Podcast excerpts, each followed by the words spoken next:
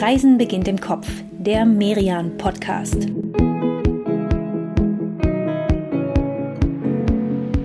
Hallo und herzlich willkommen, liebe Hörerinnen und Hörer, bei der neuesten Folge von Reisen beginnt im Kopf, dem Merian Podcast. Ja, für alle, die uns noch nicht kennen, stellen wir uns hier einmal kurz vor. Mein Name ist Katrin Sander. Ich bin die stellvertretende Chefredakteurin des Kultur- und Reisemagazins Merian. Ja, und ich bin Inka Schmeling, Redakteurin hier bei Merian.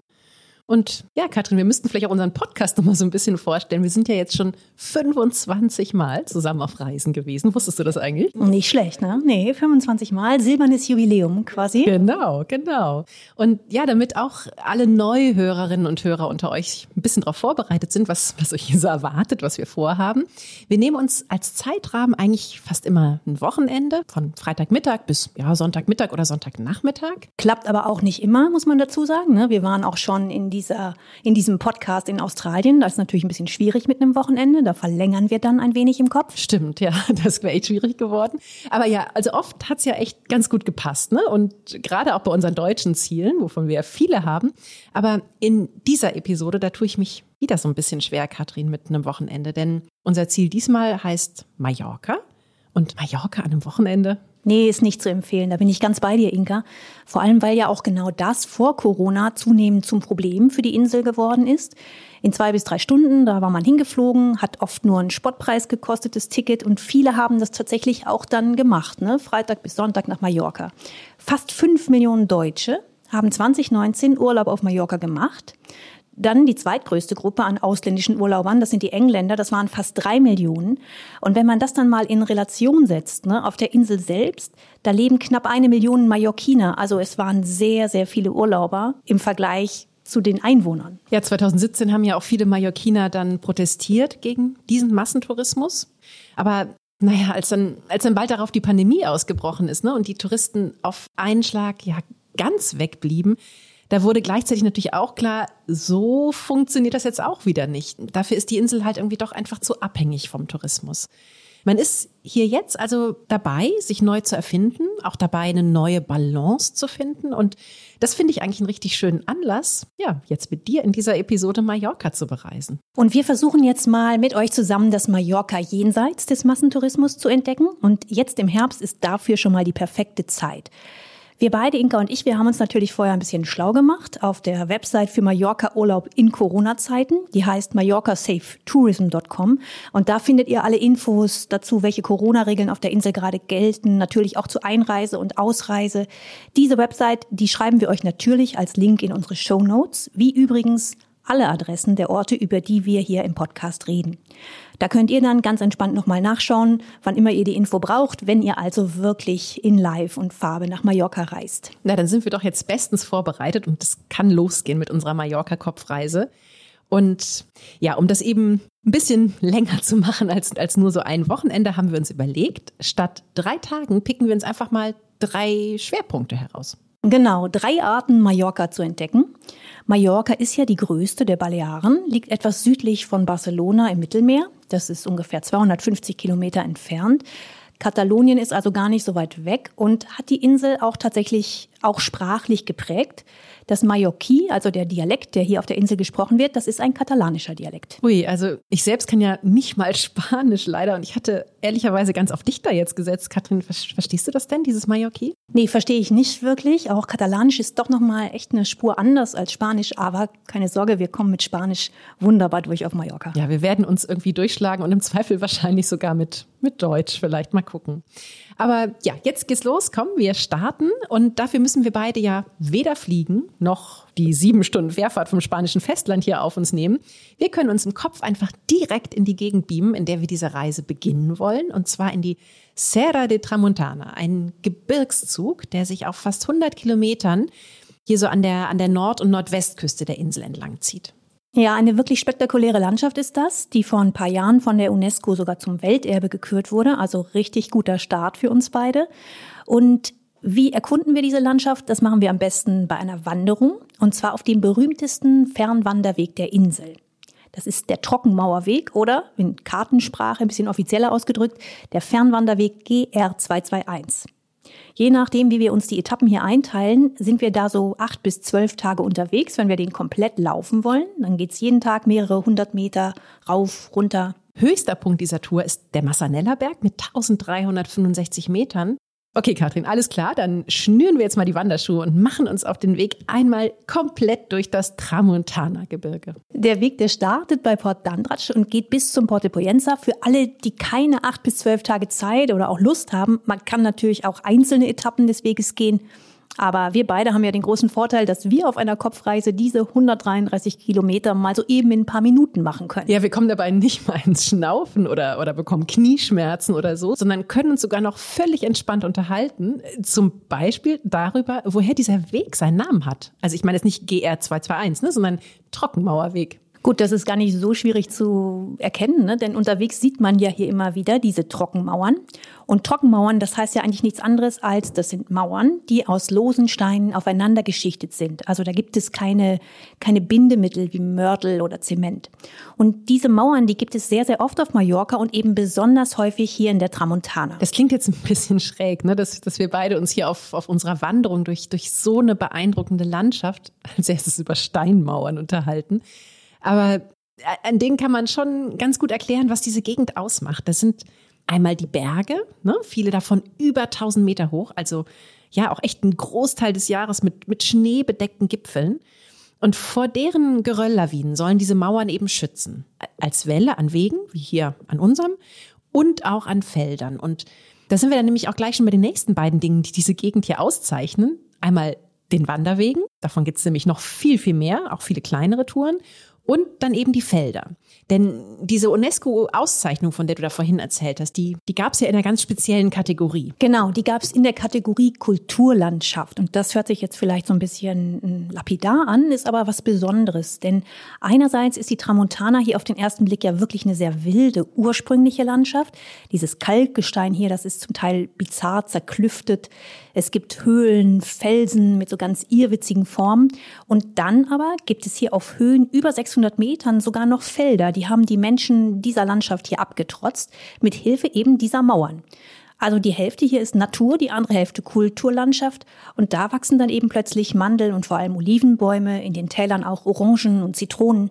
Ja, sieht irgendwie total idyllisch aus, aber wenn man sich das mal so anguckt und überlegt, diese Felder bestellen zu müssen, dann, dann ahnt man irgendwie auch, dass das Leben der Bauern ja echt ganz schön lange, ganz schön hart gewesen sein muss. Ne? Aber sie hatten offensichtlich Standfestigkeit. Also seit Jahrhunderten gibt es einige dieser Felder hier und erst als dann ja im 20. Jahrhundert der Tourismus auf die Insel gekommen ist, da hatten dann plötzlich viele Menschen ja, auf dieses karge Leben hier in den Bergen keine Lust mehr. Naja, keine Lust ist vielleicht ein bisschen sehr kurz äh, ausgedrückt, denn zum Teil hatten die einfach schlicht keine Chance mehr, sich hier ihren Lebensunterhalt zu verdienen. Ne? Das erzählt uns ja auch Tomeo Deja, den haben wir auf der Olivenfarm Candet bei Soler getroffen. Seine Familie hat dieses Land hier vor 400 Jahren übernommen und war lange Zeit einfach eine von ganz vielen Familien, die hier eben Oliven angebaut haben. Heute dagegen sind sie mit ihrer langen Geschichte schon fast so eine Art Legende hier in der Tramontana. Wir sind nicht eine große Ausnahme. Es gab so viele, so viele Familien mit äh, Olivenöl-Produktion äh, in der Vergangenheit. Unsere Welt ist, dass wir sind noch im Betrieb. Ja, und dass es diesen Familienbetrieb noch gibt, das ist tatsächlich in großen Teilen Tomeo Dea und seinem Bruder zu verdanken. Denn die beiden, die haben ihre Eltern schon vor 25 Jahren dazu gebracht, ja, sich dem Tourismus zu öffnen, sich nicht zu entscheiden zwischen Tourismus und Landwirtschaft, sondern einfach beides zu machen. Hier werden heute zwei Ferienhäuser vermietet und man kann als, als Besucher hier auch Führungen buchen. Und dabei lernt man dann nochmal so ein bisschen mehr über, über die Ernte auf den Feldern, über die Landschaft, über das Pressen der Oliven. Ja, das geht hier bald los. Anfang November startet die Olivenernte. Das dauert dann bis Anfang Februar. Und in diesen Monaten wird dann eben hier richtig Olivenöl gepresst. Ja, nicht nur von den eigenen Oliven übrigens, ne? auch, auch viele Nachbarn bringen ihre Ernte hierher. Die Maschinen hier auf der Farm, die wirken zwar nicht, nicht so ganz up to date. Der, der Großvater der beiden, der hat sie vor ja, 90 Jahren mal modernisiert. Seitdem werden sie jetzt von einem Motor und nicht mehr von einem Esel betrieben. Aber Trotzdem scheinen die Maschinen ihre Aufgabe ja noch, noch gut zu bewältigen. Ab und zu müssen sie vielleicht mal repariert werden, aber im Prinzip machen sie immer noch dieses Olivenöl hier. Und das sieht, ja, es sieht echt besonders lecker aus. Lass uns das doch einfach mal probieren. Das machen wir am besten bei einer echten mallorquinischen Brotzeit. Die serviert Tomeo Deja nämlich hier auch auf seiner Farm. Es gibt dann dieses typisch mallorquinische Brot, ungesalzen und darauf, da reibt man dann so reife Tomaten, dann kommt ein bisschen Öl drüber und Salz und dann, wenn man möchte, noch ein bisschen Schinken oder Käse. Mm, das klingt sehr lecker. Und dazu dann noch ein Glas frisch gepressten Orangensaft und als Nachtisch Mandelkuchen. Denn ein paar Orangen- und Mandelbäume haben Tomeo und sein Bruder auch auf ihrer Farm. Vor allem aber eben Olivenbäume. Und schau dir mal an, was für welche. Hier allein dieser eine Baum, ne, ist ein richtiger Methusalem. Ja, der hat 1200 Jahre auf dem Buckel, sagt man. Als der gepflanzt wurde, hat Kaiser Karl der Große gerade in Aachen den Dom gebaut wissen wir ja aus unserer letzten Podcast-Episode. Ne? Da sind wir ja im Kopf nach Aachen gereist. Dieser Baum hier, der hat also schon massenhaft Generationen mit Oliven versorgt. Stand schon, als Christoph Kolumbus Amerika entdeckt hat. Aber ich könnte jetzt immer so weitermachen, was in den letzten 1200 Jahren passiert ist. Vieles. Vieles. Aber dieser Baum hier, der trägt bis heute die typischen Tramontana-Oliven. Übrigens eine ganz spezielle Art. Die sind so ein bisschen anders geformt, so ein bisschen länglicher. Ja, und auch das Olivenöl, das schmeckt ja echt echt ganz anders, als man das sonst so kennt, ne? Aus, aus Spanien oder auch aus, aus Griechenland, Italien. Das ist gar nicht bitter, sondern sehr, sehr mild, sehr fruchtig. Was ist denn, was ist denn euer Geheimnis, Tomeo Dea? In, in, in dieser Serra Tramontana ist eine uralte Sorte, das ist fast nur hier zu finden, haben einen besonderen Geschmack. Und anderer Faktor für unser Öl ist, dass wir äh, pressen nur reifen Oliven. Das bedeutet schwarzen. Und wir sind auch fast eine Ausnahme in ganzer Welt, weil in ganz Spanien oder Italien, sie pressen normalerweise unreifen oder grüne Oliven. Ja, oft im Supermarkt sehen grüne Olivenöl. Der Olivenöl ist ganz gelb, weil wir pressen nur reifen oder schwarzen. Das stimmt, auch die Farbe ist wirklich speziell, dieses sonnige Gelb, sehr lecker und sehr, sehr besonders, dieses Öl. Ein Besuch hier, der lohnt sich auf jeden Fall, gerade weil ja Farmen wie Candet die Tramontana enorm prägen. Die machen sie überhaupt erst zu dieser Kulturlandschaft. Das sagt ja auch Tomeo, dass Farmen wie diese mit den Feldern, Mauern, Bäumen, dass die die Landschaft seit Jahrhunderten geformt haben und eben enorm wichtig sind für ihren Erhalt. Und besonders in unserer Landschaft, das ist total idyllisch, total schön, aber Arbeit ist mehr anstrengend. Äh, wie Sie wissen, wir sind in der Zentrum von äh, Serra Tramontana. Das war äh, vor zehn Jahren Weltkulturerbe erklärt von UNESCO in der Kategorie von Kulturlandschaft. Das bedeutet, dass ähm, Mensch musste Land äh, anpassen. Wir haben unsere Landschaft hat so viele Terrassen und was ist wichtig für UNESCO ist, dass diese, diese Kulturlandschaft aktiv bleibt. So, es geht nicht um äh, alte Monumenten, sondern Kulturlandschaft bedeutet, dass äh, man muss aktiv und aktiv bedeutet Landwirtschaft äh, Arbeit. Wir, wir äh, sind in, in diesem Bau von Scheuer und wir äh, beitragen, stark beitragen zum äh, UNESCO-Deklaration, weil wir sind aktiv. Danke für den, für den sehr netten und sehr leckeren Besuch. Wir beide, wir laufen jetzt weiter kraxeln noch mal ein bisschen höher in die Gegend. Denn mit ein bisschen Glück stoßen wir da vielleicht noch auf Überreste von, von einer weiteren Besonderheit der Tramontana, und zwar Schneehäuser. Die sind noch so ein Beispiel dafür, wie die Menschen hier in den Bergen den Widrigkeiten der Natur getrotzt haben oder mehr noch, wie sie sogar die Vorteile zu nutzen wussten. Denn gerade in den höheren Lagen hier, da gab es ja im Winter oft monatelang Schnee und Eis, gibt's auch immer noch.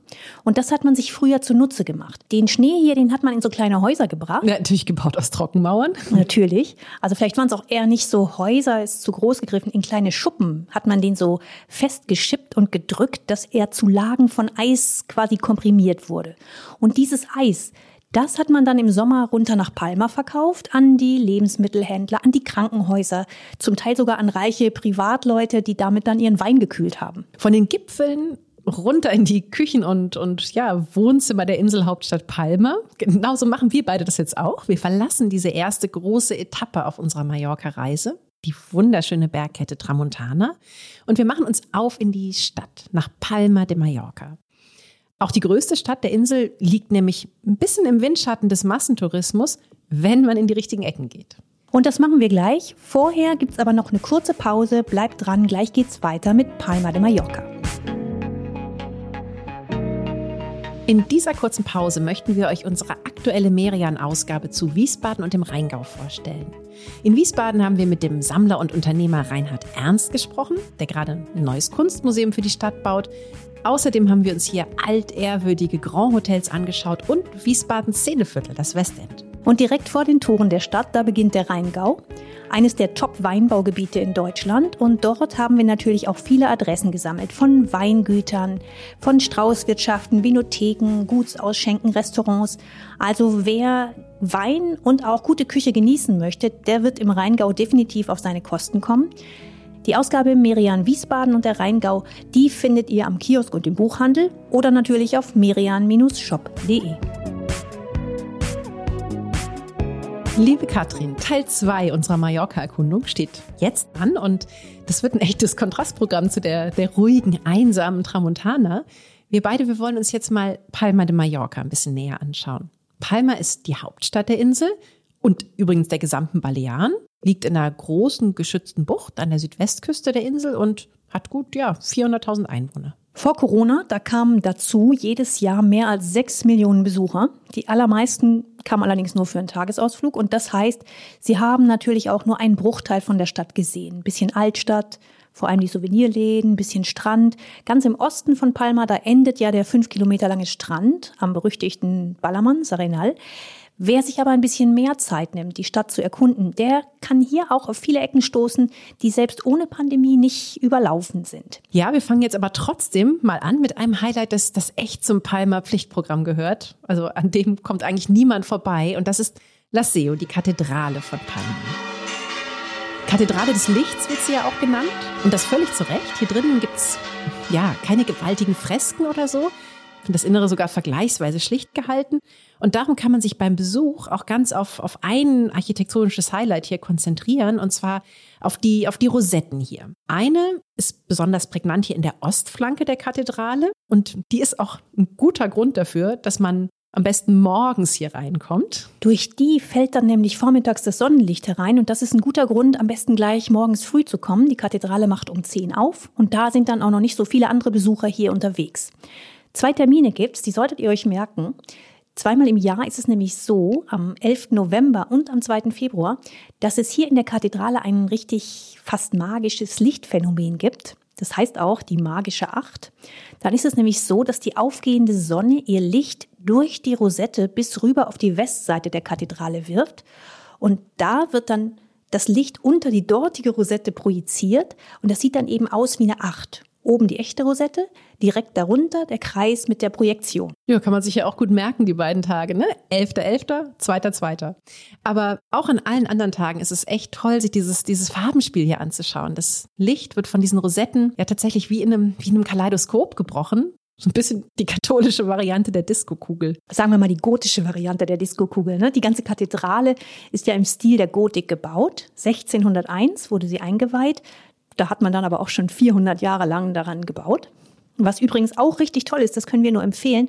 Seit ein paar Jahren kann man der Kathedrale auch aufs Dach steigen. Oben gibt es eine Terrasse für Besucher und von da hat man wirklich einen richtig tollen Rundumblick auf die Stadt. Ja, um auf diese Dachterrasse zu gehen, muss man sich allerdings vorher auf der Webseite dafür anmelden. Also vergesst das nicht. Aber ich finde es ja nicht nur schön, von der Kathedrale auf die Stadt zu schauen, sondern tatsächlich auch andersrum. Ne? Also ja, dieses Gebäude hier einmal zu umrunden und dann von außen zu bestaunen. Also gerade diese Rosetten, die uns ja drinnen schon so aufgefallen sind, äh, die sind echt auch von außen wahnsinnig schön. Also es ist eine ganz, ganz feine Steinarbeit. Es hat echt ja, nicht nur was Magisches, sondern auch was sehr Maurisches an sich. Ist auch sehr gut möglich, dass diese maurischen Einflüsse diesen christlichen Kirchenbau gezeichnet haben. Denn die Araber, die haben über Mallorca 300 Jahre lang geherrscht und ihnen hat die Insel tatsächlich so einiges zu verdanken. Also an Gebäuden zum Beispiel auch hier gleich gegenüber der Kathedrale den Königspalast, den Palacio de Almudayana. Der steht heute fast so da, wie ihn sich vor knapp 800 Jahren der arabische Emir bauen ließ. Stimmt, dem sieht man das Maurische echt so richtig an. Ne? Also jetzt allein hier zum, zum Meer hin an der Hauptfassade diese Spitzbogenfenster. Oder dann drinnen die Holzdecke, die hat noch richtig arabische Muster. Und im Innenhof, das finde ich auch ganz nett, da steht eine Palme, die soll die Fremden begrüßen. Mhm, und neben der Architektur, da haben die Mauren ihre Spuren aber auch noch in anderen Bereichen hinterlassen, zum Beispiel auch in der Landwirtschaft. Wir haben ja gestern in der Tramontana schon über die Trockenmauern geredet. Die sind tatsächlich auch ein Erbe der Mauren, ne? weil die haben überhaupt erst damit angefangen, hier Terrassen anzulegen und auch Zitronen und Orangen und Mandelbäume hier anzupflanzen. Nur der Olivenbaum von Tomeo Dea, der ist noch älter, ne? das haben wir schon gehört, der muss ja so um das Jahr 800 umgepflanzt worden sein. Und die Mauren, die kamen erst, erst 902. Und sie waren natürlich auch nicht die einzigen Herrscher aus, aus fremden Ländern, die diese Insel geprägt haben. Die Phönizier und die Römer, die waren auch hier, die Vandalen. Und nach der Französischen Revolution, da sollen sehr, sehr viele Franzosen hierher geflohen sein. Und all diese verschiedenen Einflüsse, die sieht man nicht nur auf der Insel, die schmeckt man auch in den lokalen Gerichten und ganz besonders bei Santi Taura. Der ist eigentlich Koch, aber ja, irgendwie ist er, ist er in Wahrheit viel mehr. Er ist auch Heimatkundler und Historiker, vielleicht auch gleichzeitig Botschafter für Mallorcas Wesen. Ja, also ein echtes Multitalent. Ähm, vielleicht mal von vorne. Santi Taura ist Koch. Er hat drei Restaurants hier in Palma de Mallorca. Und angeblich ist die Warteliste für einen Tisch in seinem Haus die zweitlängste in ganz Spanien. Aber sein Markenzeichen, für das er sogar einen Michelin-Stern bekommen hat, das ist sein Konzept, seine Leidenschaft dafür, die alten mallorquinischen Rezepte wiederzuentdecken und zu bewahren. Und dafür, da fährt er über die ganze Insel, sammelt alte Kochbücher, recherchiert auch in zum Teil jahrhundertealten Reisetagebüchern. Und was ihm eben besonders auffiel und was er auch in seiner Küche zeigt, diese verschiedenen Kulturen, die hier auf der Insel gelebt haben, die haben alle irgendwie eben auch die Küche der Insel beeinflusst. Hay muchas influencias en la cocina es gibt viele Einflüsse in der Küche. Auf Mallorca haben Römer, Christen, Juden und Araber ihre Spuren hinterlassen. Die Römer haben zum Beispiel die Schnecken als Spezialität nach Mallorca gebracht. Aus ihrer Zeit stammt die erste Schneckenzucht auf der Insel. Die mallorquinischen Empanadas gehen auf die jüdische Küche zurück. Die Christen brachten die Ensaimadas und die Araber hinterließen uns, neben vielen anderen Rezepten, die bekannte Sopa Mallorquina. Los cristianos, por ejemplo, el dulce más conocido de la isla, que sería la ensaimada. Y los árabes, por ejemplo, eh, las sopas mallorquinas. Für alle, die noch nie auf Mallorca waren, erklären wir diese Gerichte vielleicht mal kurz, die Santi Taura da so nennt. Empanadas, das sind gefüllte Teigtaschen und Ensaimadas, das sind süße, in Schmalz ausgebackene Hefeteigschnecken. Die gibt's mit ganz viel Puderzucker und meistens zum Frühstück. Die sind so weiß und ähm, man kann den Zucker da so richtig runterwedeln. Diese Ensaimadas, die sind übrigens ein mallorquinisches Kulturgut, also wirklich offiziell geschützt in der Herkunftsbezeichnung. Ähnlich wie Champagner zum Beispiel. Ja, und diese Sopa Mallorquina, von, von der er noch redet, das ist ein deftiger Kohleintopf. Der wird im Tontopf zubereitet. Klingt auch lecker. Da haben wir jetzt echt die Qual der Wahl, ne? Santi Taura, wenn wir uns jetzt hier in Palma für, für eins dieser Gerichte entscheiden, müssen wir, wenn nicht alles schaffen. Zu welchem würden Sie uns denn raten? Was ist, was ist ganz besonders typisch für Mallorca? Por ejemplo, yo te escogería la empanada mallorquina. Es ich würde die Empanada Mallorquina auswählen. Diese gefüllten Teigtaschen sind ein sehr altes Rezept. Ursprünglich stammt es aus der jüdischen Küche, aber mit der Zeit wurde es christianisiert und heute gibt es Empanadas überall auf der Insel. Diese Empanadas sind ein gutes Beispiel für unsere mallorquinische Küche.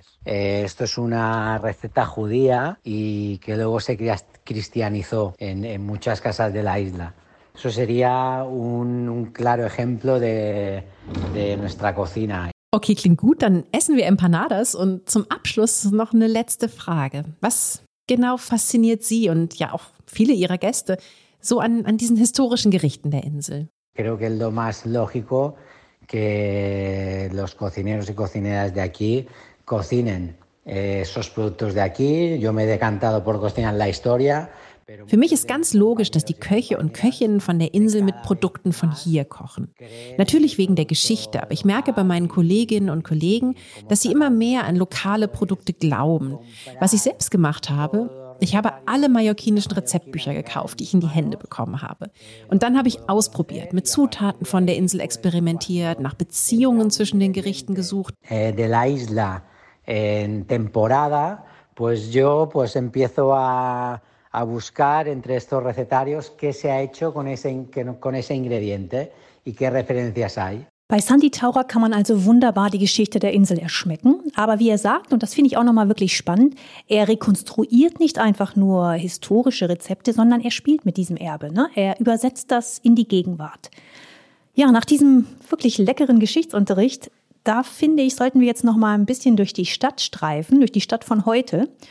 Und Inka, das geht sehr gut in Palmas vielleicht schönstem Viertel außerhalb der Altstadt. Und das ist Santa Catalina. Auf jeden Fall scheint es das hipste Viertel gerade zu sein, das lässigste vielleicht. Santa Catalina liegt im Westen der Altstadt, war das erste Viertel, das außerhalb der Stadtmauern entstanden ist. Und Herz des Viertels ist bis heute die Markthalle. Hier kaufen die Spitzenköche der Stadt ein und, und das ist auch kein Wunder, dass die Markthalle der Stadt hier steht, denn früher haben in Santa Catalina vor allem die Fischer der Stadt gelebt. Das sieht man dem Viertel auch noch an. Ne? Die Häuser hier, die sind ein bisschen niedriger, die Fassaden ein bisschen schlichter, ein bisschen einfacher als in Palmas schicker Altstadt. Gern auch mal so bunt gestrichen. Das ist alles ganz farbenfroh hier. Ja, und sieht auch so ein bisschen aus ne? nach, nach lässigem Beachlife, nach Ferien. Und ist auch ein bisschen so, denn dank der niedrigen Häuser kommt hier viel, viel mehr Sonne in die Straßen als in der Altstadt. Und das nutzt man auch durchaus. Die Restaurants und Bars hier, die, die stellen gerne ihre Tische und Stühle raus auf den Gehweg. Also hier ist echt, echt was los zu jeder Tageszeit. Ja, eine Ausnahme gibt es natürlich, Inka, und zwar die typisch spanische Siesta. Zur Mittagszeit ist Santa Catalina, wie übrigens das ganze, ich sag mal, normale Mallorca jenseits der totalen Touristenspots ein bisschen ausgestorben. Also zwischen halb zwei und halb fünf ist es eher ruhig. Aber danach geht's wieder los hier mit dem Leben auf der Straße. Ja, und dann quasi mit doppelter Kraft, ne? Dann ist man ja ausgeschlafen. Ein Ort, wo es dann ganz besonders lebendig und auch echt kosmopolitisch ist, das ist das Duke. Den Laden, den hat ein mallorquinischer Meeresbiologe und Surfer eröffnet, und zwar zusammen mit einem deutschen Koch, mit Ronny Portolidis. Und das Ziel der beiden war, den Vibe einer Surferstrandbude nach Santa Catalina zu holen. Das ist ja schon ein paar Jahre her und ja, in diesem Duo wird oft nachgesagt, dass sie mit ihrem Laden hier quasi die, die Keimzelle der kulinarischen Revolution geschaffen haben. Denn tatsächlich viele Köche, die hier gearbeitet haben, die haben dann später im Viertel ihre ganz eigenen Läden eröffnet. Und Santa Catalina ist so im Laufe der letzten Jahre wirklich bekannt geworden für seine lässige, aber gleichzeitig auch sehr, sehr leckere Küche. Das Ganze hat auch noch so einen schicken Konzeptnamen. Ronny Portolidis, der nennt das Urban Bohemian Cooking. Und dieses Konzept, das hat er hier im Duke äh, erfunden und perfektioniert, sagen wir mal.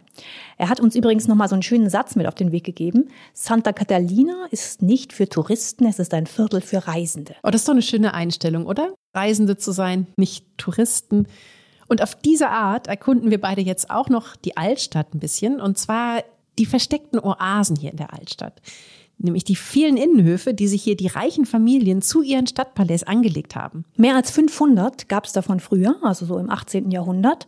Heute sind es immer noch rund 150, also auch nicht wenig. Und natürlich sind die meisten davon immer noch privat. Es gibt aber auch Höfe, da lassen die Besitzer auch schon mal das Tor offen stehen, damit Besucher sich einfach diese tollen Innenhöfe anschauen können. Und manche werden auch tatsächlich öffentlich genutzt. Da ist zum Beispiel das Kulturzentrum Casal Soleric mit seinem barocken Patio das ist kurzerhand zu einer weiteren Ausstellungsfläche umgewidmet worden.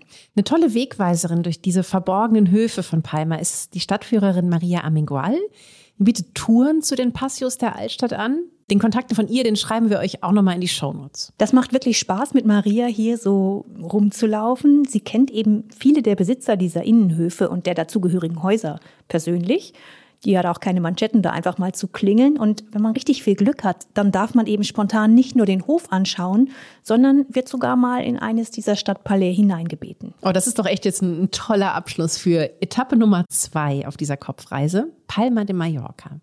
Gleich geht's weiter mit Etappe Nummer drei, bei der wir die Insel na, fast schon wieder verlassen.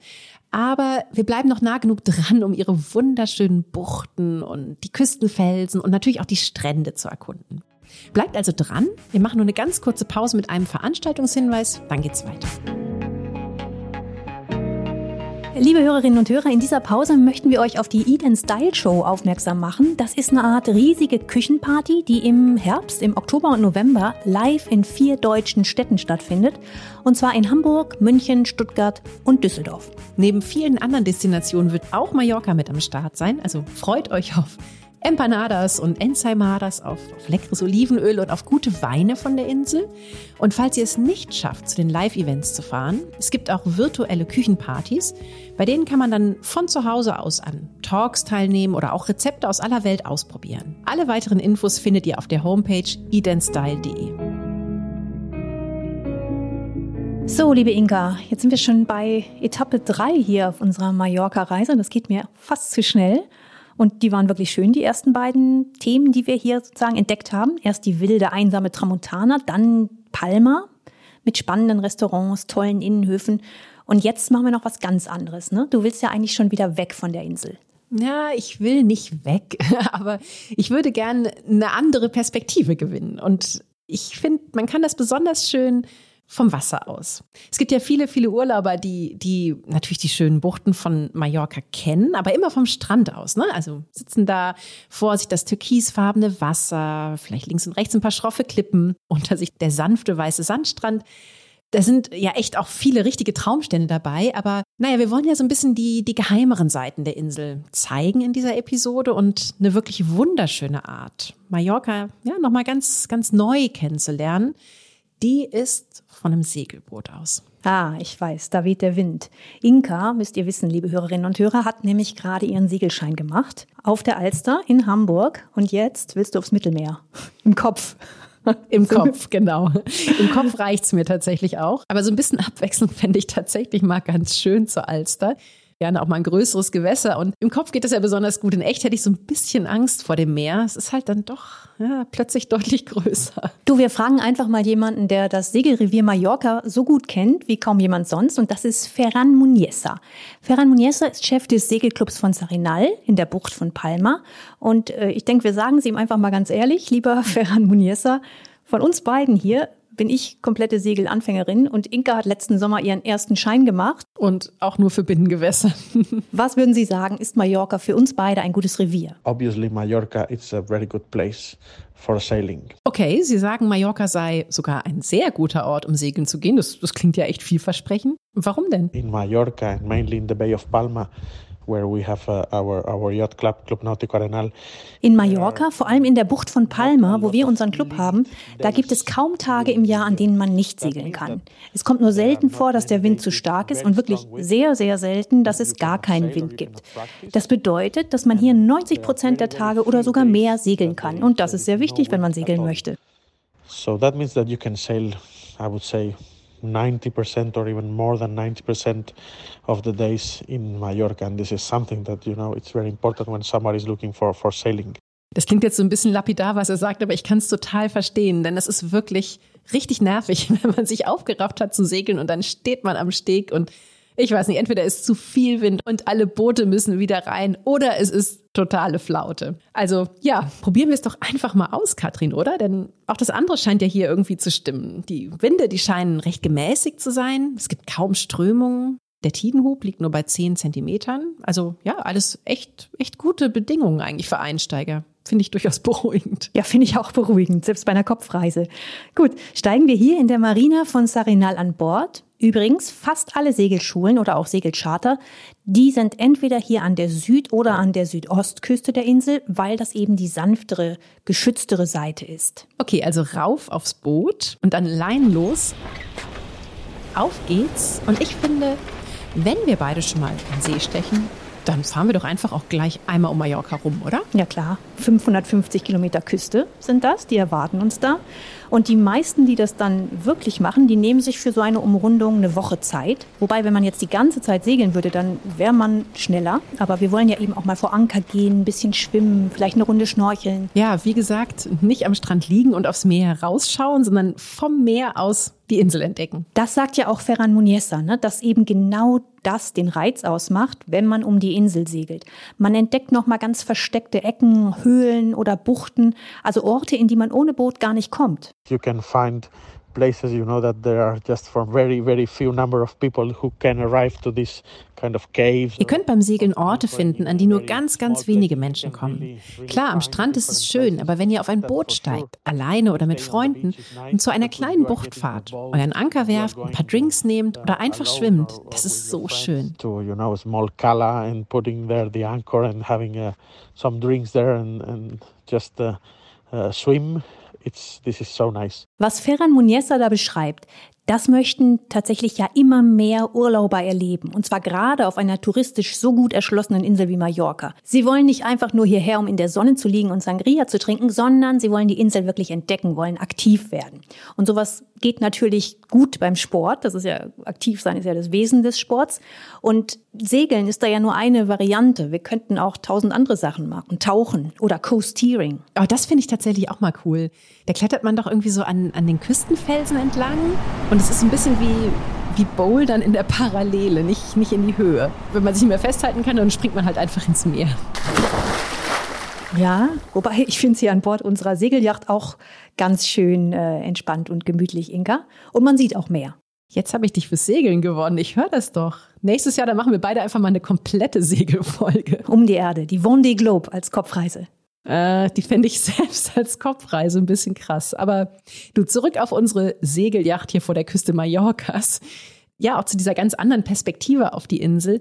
Mallorca, das merkt man ja schon hier, ne? das profiliert sich wirklich immer mehr als Destination für Sportler. Und natürlich auch an Land. Ja, vor allem für Wanderer und für Radfahrer. Ne? Wenn man hier auf der Insel ist, da sieht man unheimlich viele Radfahrer. Von Freizeitradfahrern bis zu Rennradfahrern, bis zu Profiteams, kommen gerade jetzt im Herbst viele hierher, weil es ein bisschen kühler ist und weil es hier wirklich ein großes Netz an Touren gibt. Ja, wir hätten durch die Tramontana auch Fahrrad fahren können, ne? Kreuz und quer, am besten mit einem Mountainbike. Du, wir hätten sogar durch die Tramontana joggen können, extrem joggen. Es gibt da einen Ultra-Trail, 107 Kilometer durchs Gebirge, dabei dann 4300 Höhenmeter rauf und runter. Und das Zeitlimit ist 24 Stunden. Hättest du nicht gedacht, oder? Ich bin gerade ganz baff. Wie schön, dass wir beide uns fürs Segelboot entschieden haben, Katrin. du, das sehe ich tatsächlich auch so. Wir beide, wir sind jetzt hier im Kopf einmal um die Insel herum gesegelt. Übrigens gegen den Uhrzeigersinn. Das ist ein Tipp von Ferran Muniesa, den wir euch gerne weitergeben. Denn wenn doch mal heftigere Winde kommen, dann kommen die meist aus Nord-Nordwest. Und da ist es dann gerade an der schroffen und manchmal ganz schön steilen Nordwestküste besser, wenn solche Winde einen von hinten treffen und dann schön schnell in eigentlich den einzigen Hafen hier pusten und das ist der Port de Solaire. Ferran Jesse, eine letzte Frage hätte ich noch, bevor wir von Bord gehen und ja, sowohl für, für unsere eigene echte Reiseplanung wie auch, wie auch für die von euch, liebe Hörerinnen und Hörer.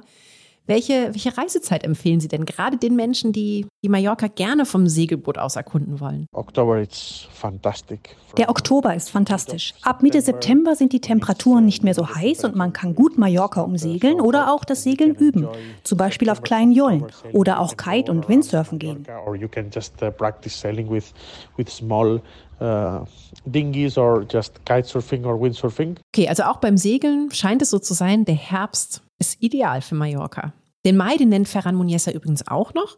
Da gelten ähnliche Voraussetzungen. Eher wenig Touristen, schon viel Wärme und Sonne, aber nicht ganz so heiß, gute Winde. Aber da im Mai, da wäre das Meer nicht so warm gewesen und wir wären auf unserer Inselumrundung im Kopf wahrscheinlich nicht so oft schwimmen gewesen. Ja, liebe Inka, das war wieder eine wirklich schöne Kopfreise mit dir. So ein richtig angenehmer Lichtblick hier im Herbst.